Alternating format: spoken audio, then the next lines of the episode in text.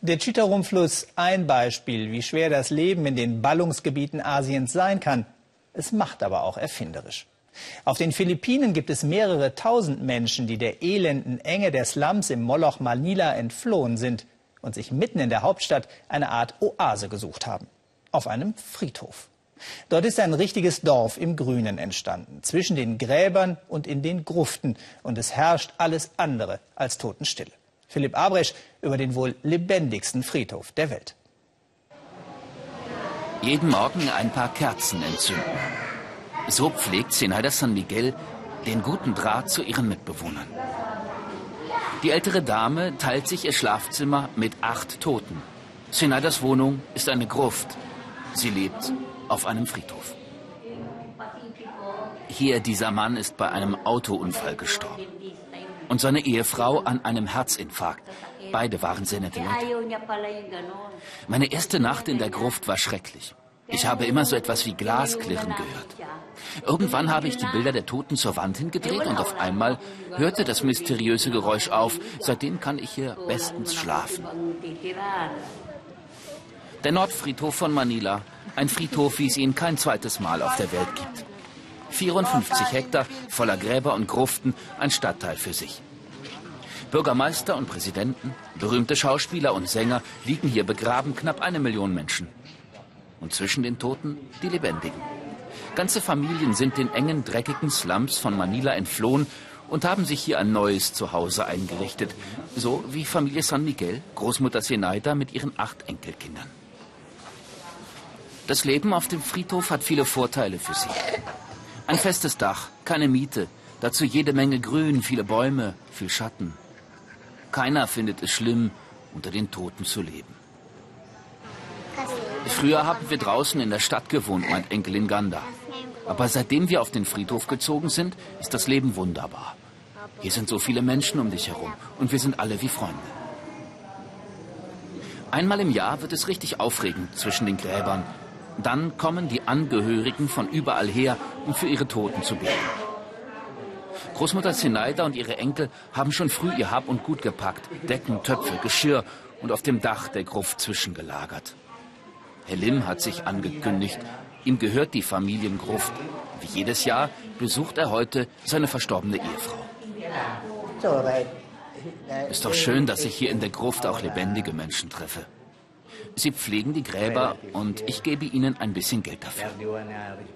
Irgendwann liege ich hier vielleicht auch, neben meiner Frau und all die Leute hier sind um uns herum. Schon kurz nach Sonnenaufgang ist Manilas Nordfriedhof vollkommen überfüllt. Die Lebendigen mischen sich mit den Toten, die Besucher mit den Bewohnern. Keine Trauerfeier, sondern ein fröhliches Fest. Die Gräber werden zur Kochplatte, zum Babywickeltisch, zum Sofa. Hunderttausende Besucher strömen auf den Friedhof und machen es sich irgendwie bequem zwischen all den Gräbern und ihren toten Vorfahren. Es gibt Snackbuden, eine Karaoke-Bar Eisverkäufer mit Wägelchen. Und zwischendrin geht das normale Leben der Friedhofsmenschen weiter. Mary Jane Ombre lebt als Friseurin auf Manilas Nordfriedhof. In ihrem Open-Air-Salon bedient sie alle Wünsche. Kurzhaarschnitt, Bartstutzen, Dauerwelle. Wenn ich Kunden suche, gehe ich einfach von Grab zu Grab. Irgendjemand braucht immer einen Haarschnitt. Bei uns spielt sich ja das ganze Leben zwischen den Toten ab. Meine besten Freunde haben auf dem Friedhof geheiratet.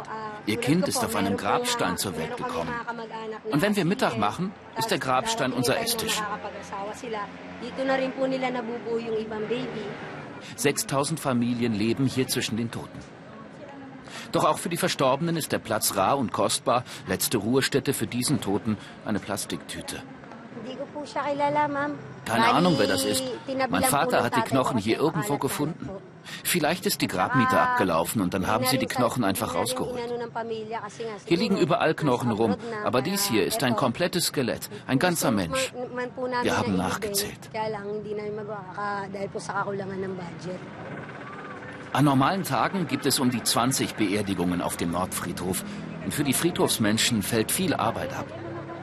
Die Männer verdienen Geld als Totengräber, die Jungs tragen die Särge. Die Frauen pflegen die Gräber mit frischen Blumen, die Mädchen kratzen die Kerzenreste von den Grabsteinen und verkaufen das Wachs an den Kerzenhändler. Zehn Pesos gibt's für ein Kilo, ungefähr 20 Cent. Es lässt sich überleben auf dem Friedhof. Es ist dunkel geworden in der Stadt der Toten. Bei Schneider und ihren acht Enkelkindern gibt es jetzt bald Abendessen. Die Besucher sind gegangen, die Friedhofsmenschen haben ihre Gruften und Gräber wieder für sich alleine. Wenn es dunkel wird, hören wir manchmal, wie jemand zwischen den Gräbern umherläuft und schwere Ketten hinter sich herschleppt. Einmal ist sogar jemand ohne Kopf an uns vorbeigegangen. Wir gucken dann einfach weg. Wir haben sowieso eher Angst vor den Lebenden, den ganzen Dieben. Deswegen schließe ich die Gruft immer ab vor dem Schlafengehen. Abendessen bei Kerzenschein. Alle in der Familie haben hart dafür gearbeitet. Särge schleppen, Grabsteine putzen, Kerzenwachs sammeln.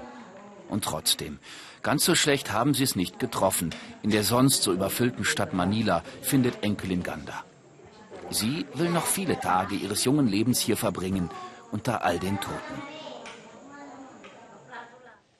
Die Stadt Manila hat übrigens vor ein paar Jahren einmal versucht, den Friedhof von den Lebenden zu räumen. Die sind aber hartnäckig wiedergekommen. Inzwischen hat die Stadtverwaltung wohl aufgegeben.